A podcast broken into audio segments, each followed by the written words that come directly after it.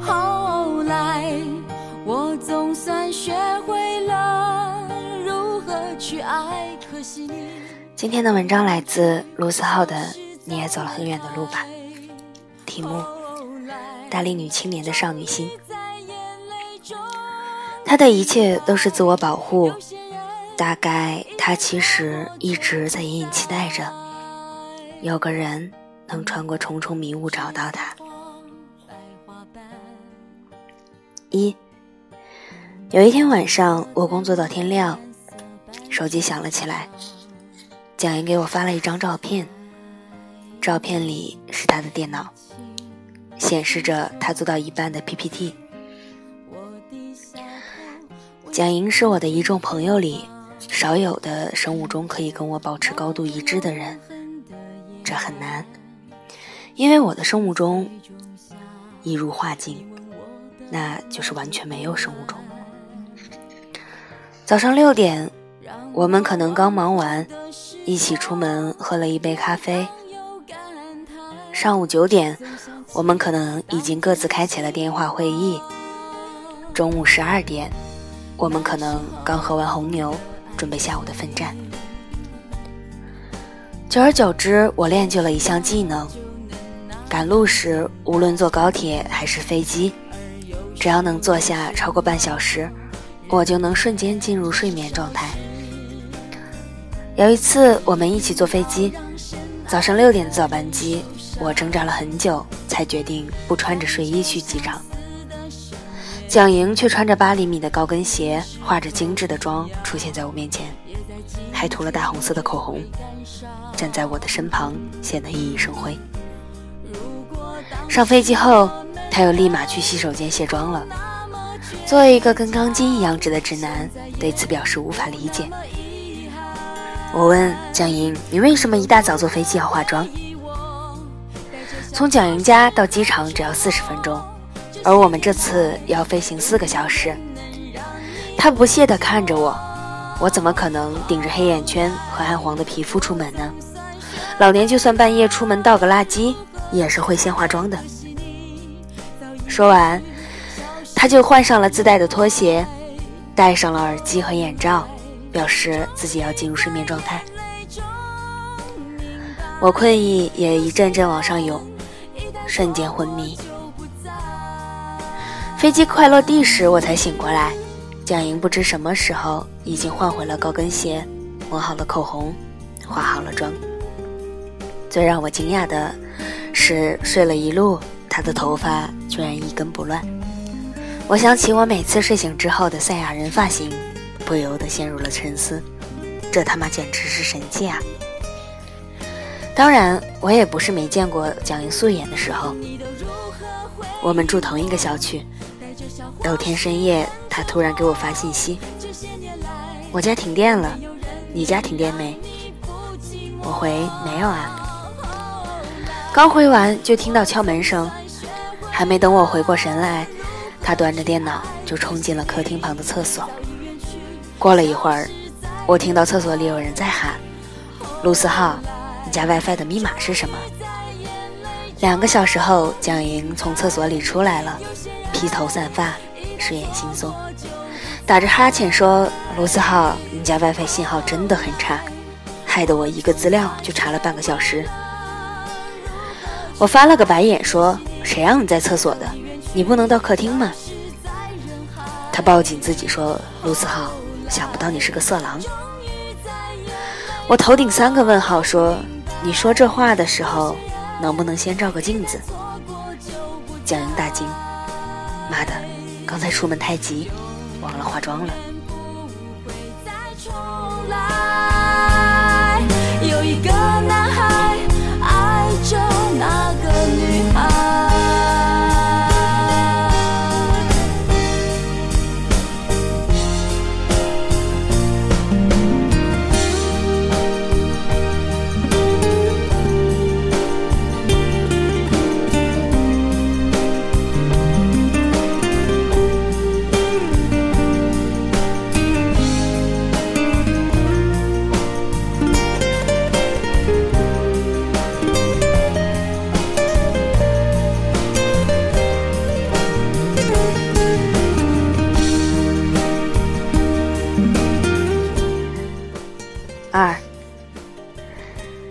蒋英最让我佩服的是他对时间的压榨能力。每天没有什么时间睡眠，还能抽出时间网购；每周七天都要加班，还能每天抽出一个多小时健身。每年都过得焦头烂额，居然还能抽出固定的时间去各个国家旅行，生生把一天的二十四小时过成了四十八小时。有时朋友也会诧异。问他哪来这么多的精力？他说：“努力工作，才能有能力好好出去玩。世上有趣的事情那么多，我们要对世界永远充满好奇。更何况我的工作本来就很有趣啊！”跟他相处时，常觉得压力很大，因为他总让我们觉得自己不够努力，但大家都爱他。因为他的性格实在太好了，就跟他的皮肤一样好。有一次，我的一个朋友来北京玩，要在我家小住。那时我正好在全国巡回签售，要第二天早上才能到北京。任静和老唐出去蜜月旅行了，王辉又不在家。无奈之下，我只好把钥匙寄给蒋莹。拜托他帮忙开门，安顿下我的朋友。我特地说：“蒋英，你只要负责把我朋友接进我家门就好了。”他说：“放心，交给我吧。”第二天我到家，朋友把蒋英夸了一遍又一遍。他说：“蒋英把他接到家之后，特地带着他出门转了转，带他熟悉周围的环境，又陪着他去了商场。”买了换洗的床上三件套，把空房间收拾了一下，简直无微不至。我朋友感动得快哭了。我打电话给蒋莹道谢，我说：“蒋莹，你太客气了，其实你不用。”他打断我：“不用什么不用，你的朋友就是我的朋友，理应的。”我过意不去，还在道谢，说改天来我家吃饭。下厨，他打断了我。他说：“对了，我帮你把客厅也收拾了一下，满地毛毛怎么见人？”我说：“我在家的话，每天都会整理的。”他没理会我。你说你的读者要是知道你家这么乱，他们会嫌弃死你的吧？我要不要去你的微博评论一下呢？我慌忙说：“不不不，一切都是意外。”一切都是幻觉，你昨天看到的都不是真的。他哈哈大笑，说：“不说了，我还有事要忙，先挂了。”后来我才知道，那天他安顿好我朋友，转头又回家加班了。而我给他打电话的时候，他在赶去开会的路上。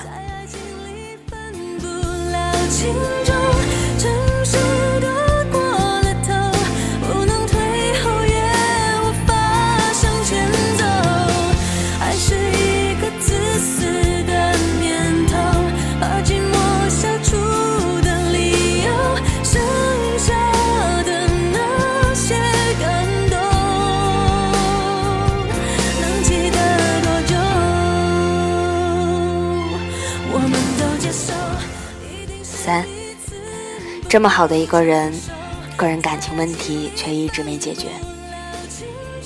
一方面，因为他真的很忙；另一方面，他实在是方方面面的拒绝所有人的靠近。他自己也说，太麻烦了，谈恋爱太麻烦了，要彼此试探着靠近。我又是自尊心极强的人，深夜里的一句“你在干嘛”，就是我说过的。最具暗示性的表白了，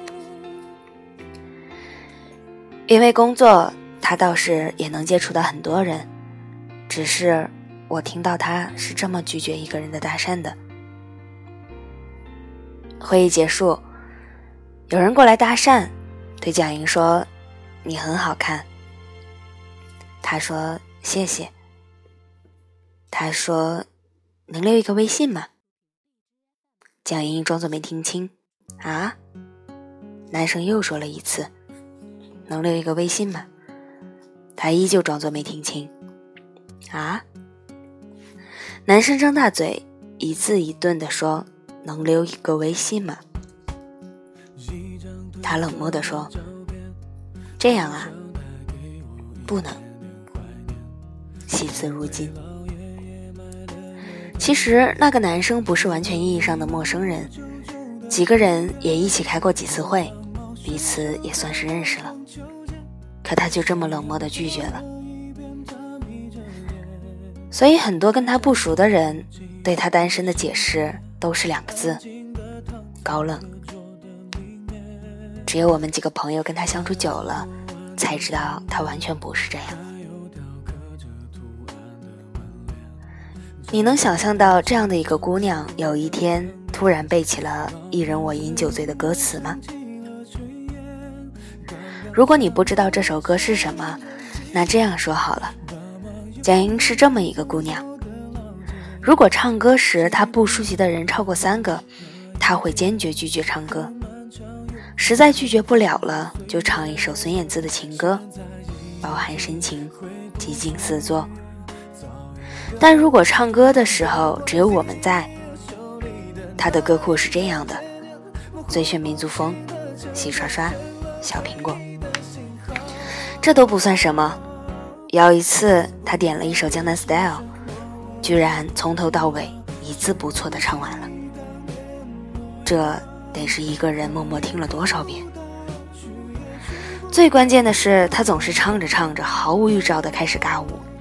然后开始活跃气氛。他说：“好不容易好朋友聚在一起，当然要开心啦。那我就以身作则吧。”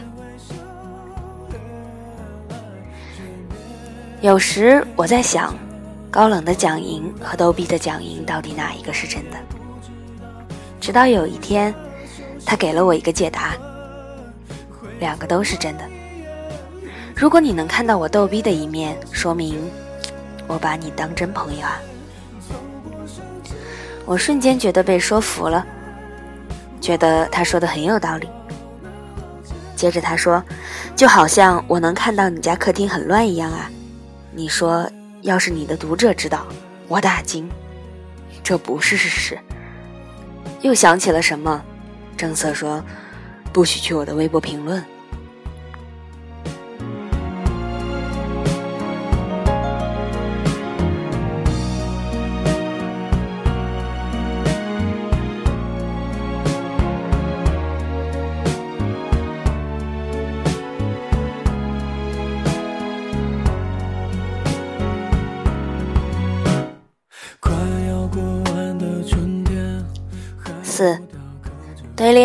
蒋莹有这样一个理论。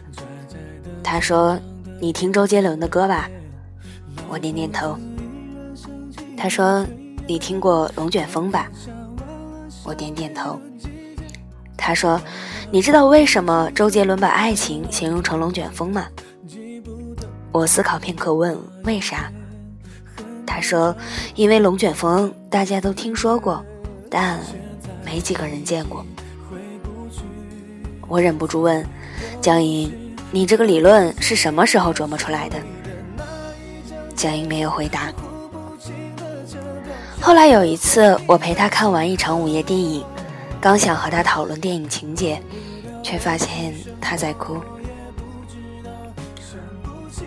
我愣在原地，压根儿没想到看一部爱情电影的他会哭。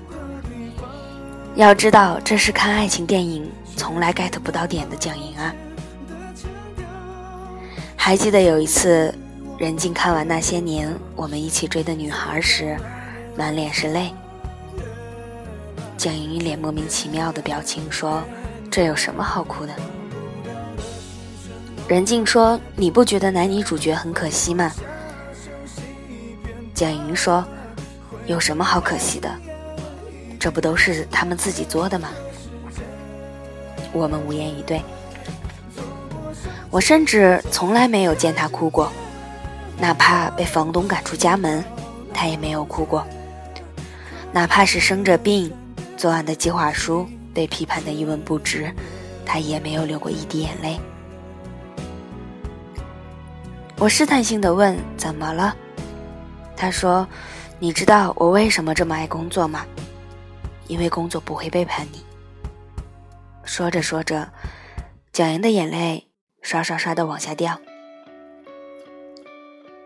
我这个人最受不了女生在我面前哭了，因为我压根儿不知道该怎么办，只好手忙脚乱的满世界找纸巾。可手里能称得上纸的，只有电影票。我想了想，默默的把电影票递了过去，说：“我没有带纸巾，你将就一下。”蒋英破涕为笑说：“你真的是死直男，这种时候你不知道把肩膀靠过来吗？”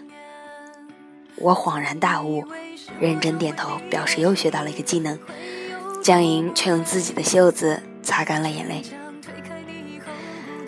他第一次说起自己的故事，说其实自己见过那么一次龙卷风。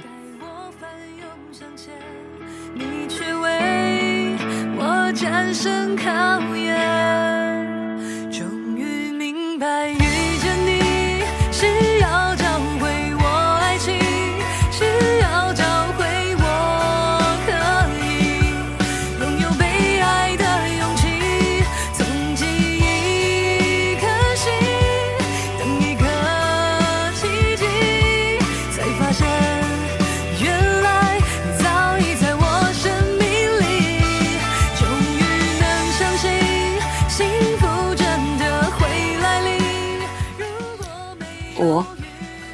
贾英的人生设定原本是一个白富美，白是天生的，重点在富，所以就美。小时候别人没有的，她全部都有。别人家还只能看黑白电视的时候，她家已经有了彩电。别人家还不知道电脑是什么的时候，他家已经有了一台电脑，虽然只是 Windows 九八的系统。可一次变故让他失去了自己的父亲，母亲又接连做了几次糟糕的商业选择，他的家境一落千丈。即便是还幼小的他，也能感受到世界的天翻地覆。很快，生活给他的是没有尽头的搬家。很多时候，他还没有熟悉一个地方，就得搬去下一个地方，从一个高档小区搬到一个普通小区，又搬到一栋破旧的小楼。到后来，他只能寄人篱下，住在姑妈的家里。感谢老天给了他一个好姑妈和一个好脑子。姑妈对他不错，而相对较好的成绩也的的确确让他摆脱了一些烦恼。过年的时候，他多多少少还能因为成绩这件事情稍稍抬起头来。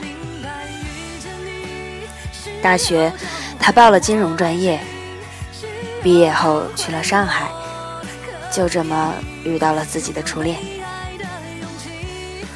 初恋比他大几岁。用他的话来说，他压根儿接受不了比自己小的男生，聊不了几句就能感觉到对方的幼稚。他原本以为找到了一个靠谱的人，找到了一个细心体贴、懂得照顾他的人。恋爱谈了几年，两个人开始谈婚论嫁。有一天，有个女生加他微信。备注写着她男友的名字，他就通过了。女孩第一句话就是：“我跟文科在一起半年多了。”他大脑瞬间一片空白，头皮发麻，只觉得自己的心跳到一百八，完全无法呼吸。他无法相信。他跟他在一起时，天天发短信，从睁眼到闭眼，都是亲爱的，么么哒。一天通好几个电话，最重要的是，他父母已经完全认同他了，也在计划着结婚的事情，就等两人拍板了。这样的一个人，怎么可能出轨？不可能的，不可能的。他对自己说。可紧接着，那个女生就给他描述了很多细节，通通是外人没法得知的细节。蒋莹颤抖着说：“不可能，我跟他在一起三年了。”那姑娘趾高气扬说：“我也跟他在一起半年多了。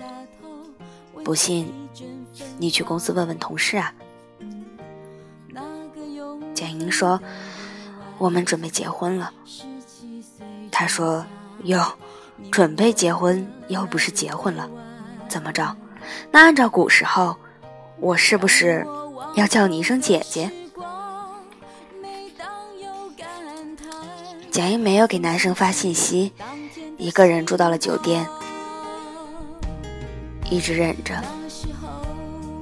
他不敢确认，害怕打过去质问，发现所有的都是事实。一个人到底有多爱一个人？才愿意为了他自欺欺人呢。第三天，男友才给她发消息，问她去哪里了。她说：“我都消失快三天了，你才找我。”他没正面回答，说：“我想了想，我还是不想结婚。如果你接受不了，我们就分手吧。”他只是说了声好。之后一个礼拜，蒋英没怎么吃饭，生生瘦了十斤，也睡不着觉。每天努力去睡两个小时，也都是迷迷糊糊的，一滴眼泪都没有流出来。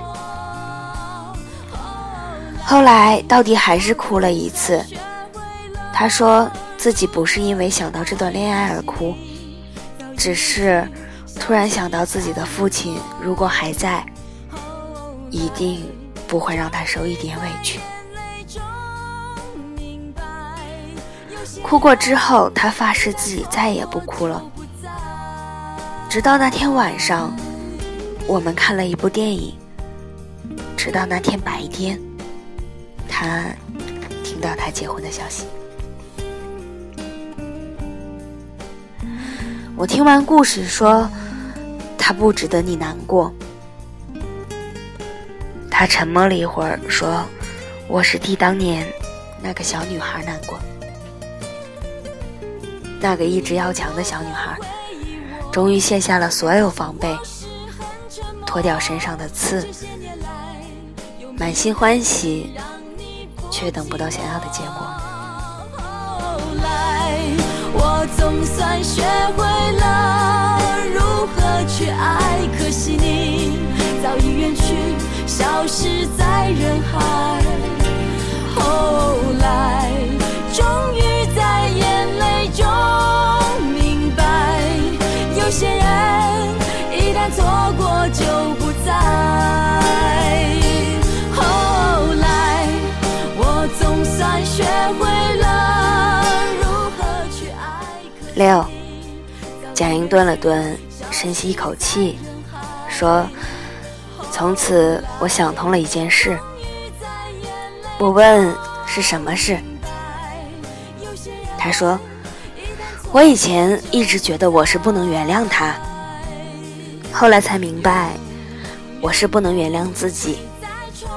你看我聪明，长得又好看，要情商有情商，要智商有智商。”我不能原谅自己，居然也曾经那么傻叉过一次。我想通的是，我永远不能让自己陷入糟糕的境地，永远不能狼狈，所以每件事情都要做到最好。我突然明白了，那天去机场，他为什么要化妆？不是给别人看的，是给自己看的。他不允许自己糟糕。即使别人发现不了什么区别，我给了他一个拥抱，他抱了我一会儿，然后推开我。他说：“老娘哭的事情，你要是让别人知道，你就完蛋了。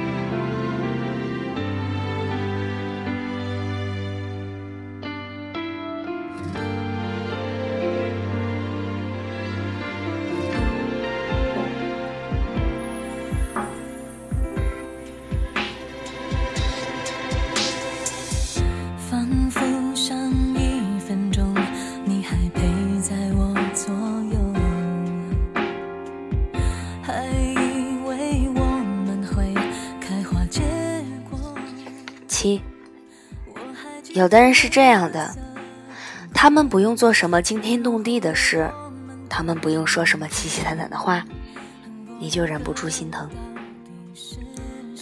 你知道他是真的坚强，并不是在逞强。可看到他弱小的肩膀，你还是想要过去扶他一把，至少告诉他没事，你的好朋友还在。回到家，想到他的事情，我怎么也睡不着。给他发了条信息，信息是这么写的：“你这个人从一开始就太理性，你把自己层层包裹起来，拒人于千里之外。哪怕付出，也是适可而止。为了避免所有的结束，你避免了所有的开始。”但是我还是希望有个人，有那么一个人，可以看穿你怕受伤的心，坚定地站在你身边。你知道，听歌时发现没谁可想，空空落落的，也不是件好事。他给我回了三个字，言简意赅，希望吧。我说，会有的。他说：“希望了，那个人肯定得让我觉得聪明，对吧？然后我们还得有钱，对吧？我还希望呢，我们可以彼此独立。最后呢，希望他有点少年感。”我问：“少年感？”他一本正经地说：“因为要配我的少女心啊！”我大惊，说。少女心，江莹，你确定你说的是少女心？他说：“怎么了？老年还不能有点少女心吗？我只不过是很难去相信一段爱情而已。我跟你说，万一我真的在鼓起相信的勇气的时候，我一定要跟我那时候的男朋友做一件事情。”我露出了暧昧的笑容，说。哦，莫非是嘿嘿嘿的事情？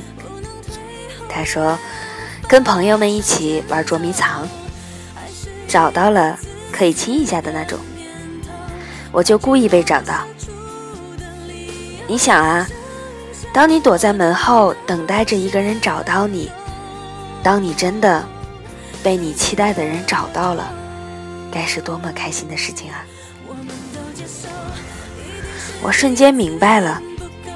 简英就是一个躲起来的人，很多人都是躲起来的人，他们身上的每一寸坚硬，都是因为曾经留下的疤，不能再碰，所以坚硬，所以再也不把这伤痕暴露在任何人面前。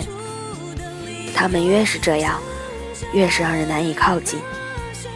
可他们越是这样，真正了解他们的人就越难受。有时候，你希望他们能遇到这样的一个人，一个可以看穿他所有的伪装和逞强，依然坚定地站在他身边的人。那些固执的潇洒，不过是最后的体面。就好像，他以为你很酷，其实，你只是不想在他面前哭。我多么希望。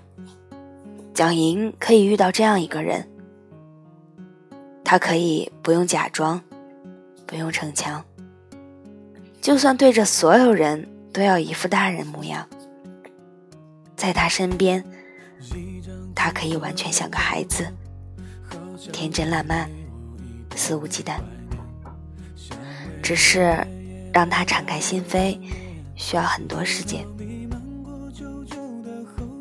我想，他值得，因为他明明知晓很多道理，看过很多事情，却依然对这个世界保持好奇。因为他明明见过很多世面，也看过山川大海，却会对朋友送的小礼物发自内心的欣喜。因为他对待朋友是那么真诚，只要他认定你是他的朋友，他就会坚定的站在你身边帮助你。好了，写完这篇故事是在凌晨，我在上海，他正在去肯尼亚看动物大迁徙的途中。我到底还是把他哭的事情写了下来。如果书出版之后有段时间我没有发微博。那么，我想，我一定是被他打死了。如果我的评论里多了一条留言，说我不怎么爱收拾家，那这条评论一定是假的。